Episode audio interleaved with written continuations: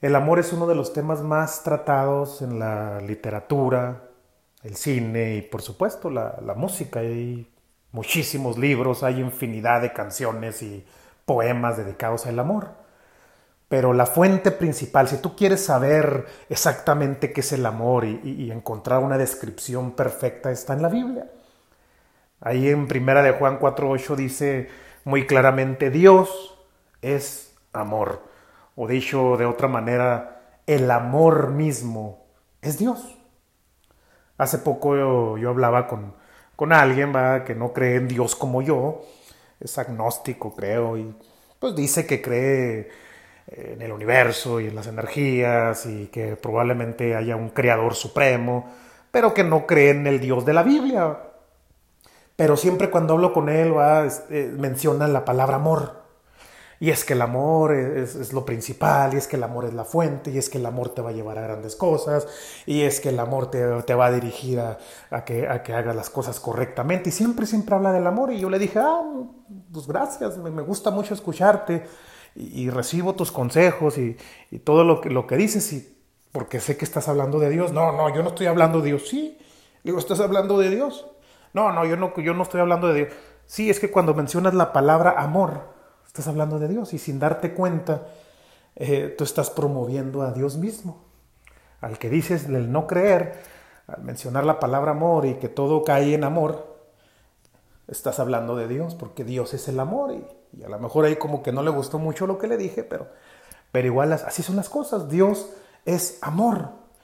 Amor es Dios. Sin embargo, yo quiero en este podcast eh, hablar en algo más específico acerca del amor. Y es cuando hablamos del amor al prójimo, o más específicamente quiero irme a este tema, el amor a nuestros enemigos, a los que nos hacen daño, a los que nos ultrajan, dice la Biblia, a los que nos roban.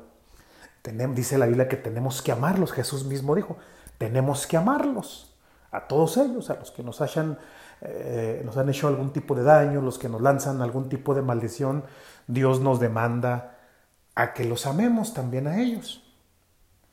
Y durante mucho tiempo se nos enseñó, se nos doctrinó a que como cristianos deberíamos amar a nuestros enemigos, sin importar que nos hagan o que pretendan hacernos. Se debemos siempre, siempre amarlos. Y, se basan ahí en Lucas 6:44. Esto quiere decir que si un ladrón o violador entra a mi casa y quiere robarme o hacer daño a mi familia, yo como un buen cristiano, como un buen hijo de Dios, no debo hacer absolutamente nada. Es lo que se nos ha enseñado, repito, es lo que se nos ha adoctrinado y todavía hasta hoy en, hoy en día se, sigue enseñando en, en, muchas iglesias, muchos líderes, muchos pastores ignorantes, sin revelación, siguen diciendo lo mismo. Si alguien te hace daño, tú no hagas nada tú quédate callado, tú cruzas los brazos. Es como si dijeran, por poner un ejemplo, si mi vecino todos los días me, poncha las llantas, ¿no? De mi carro y, yo no debo siquiera reclamarle, no debo de ir con él. Es más, ahora debo de sacar la camioneta o la troca para que ponche las llantas de, de, mi camioneta también, no nada más las de mi carro. Bueno, bueno, vecino, es que como yo soy cristiano, mire, usted ya me ponchó las llantas de, mi carro, ahora mire, ahí está mi troca ahora poncheselas también y yo no le voy a decir nada. Usted haga lo que tenga que hacer. No sé por qué lo hace, a lo mejor nada más por el hecho de ser cristiano o porque le caigo mal o no sé por qué, pero yo nunca le he hecho ningún daño. Sin embargo, usted me quiere, me quiere dañar a mí, no pasa nada. Soy cristiano, hágalo. No voy a decir ni hacer nada al respecto. O si el compañero de trabajo eh, te quiere hacer la vida imposible hablando pestes de ti, inventando cosas para que te corran, para que los demás compañeros eh, no te vean con buenos ojos, para que los jefes piensen que no haces el trabajo correctamente y, pues no debes de ni defenderte, ni modo. Es lo que te tocó lidiar con una persona así que levanta falsos calumnias para hacerte daño y pues no, no puedes defenderte. ¿Por qué? Porque eres cristiano, dicen los pastores. O otro ejemplo sería un esposo, una esposa infiel, mentiroso, mentirosa, te maltrata psicológicamente, físicamente, Y tú debes permitir, dicen los pastores, todo eso. Y no decir absolutamente nada, calladito, calladita, se ve más bonita, porque es una cristiana, porque es un cristiano. Y de esa manera, recibiendo golpes, recibiendo maltratos, recibiendo insultos, recibiendo infidelidades, es como te lo vas a ganar o como te la vas a ganar. Es lo que enseñan, repito. Esto es una de las cosas más tontas, más estúpidas, ¿por qué no decirlo? Que muchos pastores enseñaron y, repito, siguen enseñando. Y si no lo haces así o si osas contradecirlos, entonces es cuando te dicen, no, es que usted no tiene amor es que usted no es un buen cristiano. Quiero explicarles con, este podcast eh, algo tan simple que, quiero que, que, lo entiendan como yo, como yo lo entiendo hoy en día. Durante mucho tiempo, repito, se me enseñó así, así lo pensaba, pero no, no, no me di cuenta que es una completa mentira, una enseñanza completamente errónea y es muy simple. Para amar a los demás, primero tienes que amarte a ti mismo. Por eso la Biblia dice muy claramente, amarás a tu prójimo como a ti mismo. No dice, amarás a tu prójimo y ya. No, no. Es un mandamiento. Aquí muchos han pasado desapercibido esto. Que también es un, mandamiento, amarte a ti mismo. Mira, deja, déjalo digo para que, para que me entiendas mejor. Esto está claro. Así de sencillo dice, amarás al Señor con todo tu corazón, con toda tu mente y con todas tus fuerzas. Y luego dice, y amarás a tu prójimo como a ti mismo. O sea, en otras palabras está diciendo que tienes que amar, número uno, a Dios, número dos, debes amarte a ti mismo, y cuando te ames a ti mismo, ahora debes amar a tu prójimo, así como te amas a ti mismo.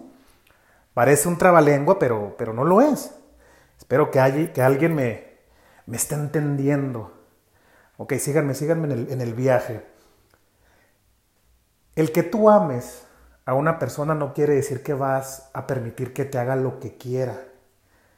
Al contrario, al no permitirle que te haga todo tipo de fechorías, lo ayudas más y es cuando más lo amas. Mira, déjame, déjame, déjame me explico un poco más. Ayudas y amas más cuando pones en su lugar al que amas. Es como con los hijos, vaya. Cuando decimos amar a los hijos, es cuando no les permitimos que crezcan golpeándote, robándole al amiguito, gritándole y faltándole el respeto a los adultos, permitiendo que hagan sus berrinches en el supermercado por algo que no les compraste. Cuando no les permites hacer eso es, una manera de, amarlos. Sin embargo, tú como padre, si le permites a tu hijo que haga todo, este tipo de cosas, no lo estás amando en realidad. Realmente no es amor. No sé si, si, alguien me, me, me está entendiendo. Es todo lo contrario, amas más cuando no le permites que crezca pensando que puede hacer todo eso sin consecuencias negativas. Así que sí, si puedes amar a alguien reclamándole por un daño que le hizo a tu propiedad, claro que puedes amar a alguien, también puedes amar a alguien que quiere robarte algo que compraste con mucho esfuerzo, mandándolo al hospital. No sé, ¿qué te gustó un par de semanitas por el batazo que le pusiste en la cabeza, en la cara cuando quería entrar a tu casa y hacerte todo tipo de daño a tu propiedad o robarte? Y sí, sí, aunque no lo creas, también puedes amar a alguien que quiso entrar a tu casa a violar a tu esposa e hija. Si lo matas, le quitas la vida con un balazo en el pecho lo vas a amar. Lo amas y a lo mejor ya no existe, pero igual el amor ahí está y no te hace menos cristiano. Una cosa no tiene que ver con la otra. Estoy defendiendo a mi familia, estoy defendiendo mi integridad por alguien que quiera hacerme daño. Ok, eres mi enemigo, te amo, te amo como mi enemigo, pero no voy a permitir que me hagas daño ni a mí ni a los que más amo. Entonces, si tengo que mandarte al hospital para defenderme, si tengo que matarte para defender a mi familia, lo voy a hacer, pero eso no deja, o no me quita, más bien dicho, el que te ame. Claro que puedes amar y perdonar al esposo maltratador, golpeador, borracho, infiel, claro que lo puedes amar incondicionalmente, mandándolo a la cárcel un par de mesecitos y no permitiendo que se te acerque hasta que cambie Y si nunca lo hace, nunca estando con Él. Así también lo puedes amar. Te amo, pero de lejitos, allá, donde no me dañes. Cuando Pablo dice en su carta a los Corintios que el amor todo lo soporta, todo lo sufre y todo lo espera, se refiere a las circunstancias que pueden venir, tales como la enfermedad, la escasez, los defectos, las adversidades. No se refiere a las infidelidades, insultos, faltas de respeto, golpes, mentiras. No, no, no. Cuando Pablo decía, ok, el amor todo lo soporta, todo lo espera, todo lo sufre. Ahora no, ahí, tenemos eh, algo muy, muy distinto que se nos ha enseñado. Hay que enseñarnos a ser cristianos de una buena vez.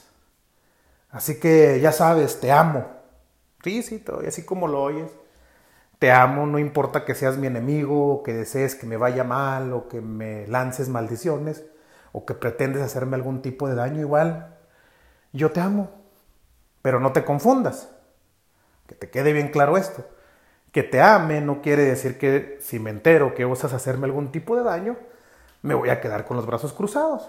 Entonces, si tú y yo algún día nos llegamos a topar y eres mi enemigo, y, estoy enterado de que has hablado pestes de mí sin corroborarlas, sin ser ciertas, o que has hecho algún tipo de daño a mi familia o a mí mismo, eh, te amo, pero igual vas a tener un encuentro conmigo y, no va a ser mucho de tu agrado. Así que los dejo con esta reflexión. El que ames a alguien no quiere decir que le vas a permitir que haga contigo lo que, lo que quiera. Una cosa no tiene nada que ver con la otra, así que sí, sí podemos amar a nuestros enemigos, como decía el Señor.